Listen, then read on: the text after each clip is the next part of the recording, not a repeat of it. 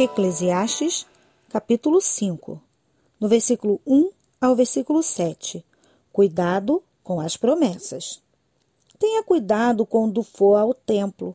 Não ofereça o seu sacrifício como fazem os tolos, que nem sabem que não estão fazendo isso de maneira certa. Vá pronto para ouvir e obedecer a Deus. Pense bem antes de falar e não faça a Deus nenhuma promessa apressada. Deus está no céu e você aqui na terra. Portanto, fale pouco. Quanto mais você se preocupar, mais pesadelos terá. E quanto mais você falar, mais tolice dirá.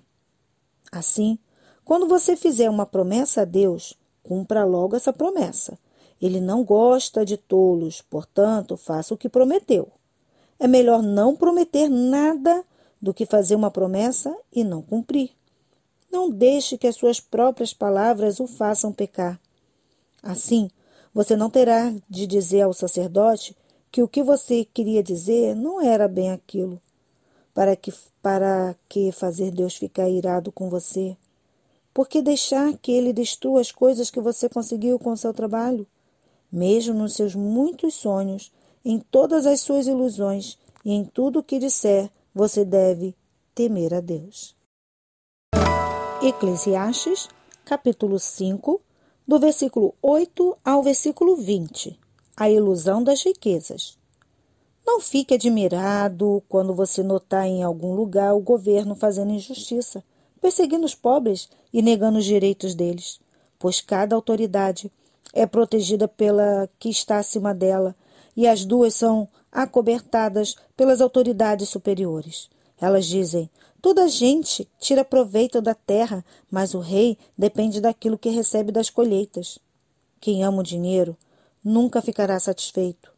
Quem tem a ambição de ficar rico nunca terá tudo o que quer. Isso também é ilusão. Quanto mais rica é a pessoa, mais bocas tem para alimentar. E o que ela ganha com isso é apenas saber que é rica. O trabalhador pode ter pouco ou muito para comer, mas pelo menos dorme bem à noite. Porém, o rico se preocupa tanto com as coisas que possui que nem consegue dormir. Eu tenho visto neste mundo essas coisas tristes. Algumas pessoas economizam dinheiro e sofrem com isso.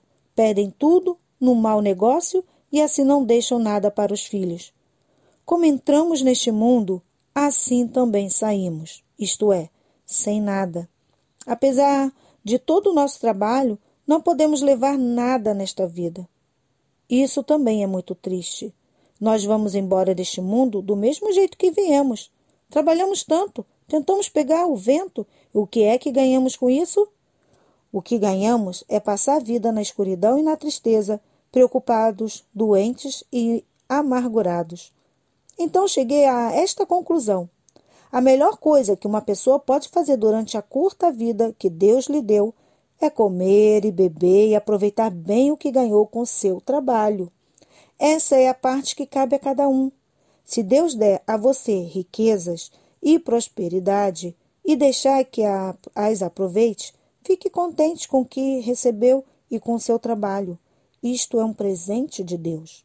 E você não sentirá o tempo passar pois Deus encherá o seu coração de alegria.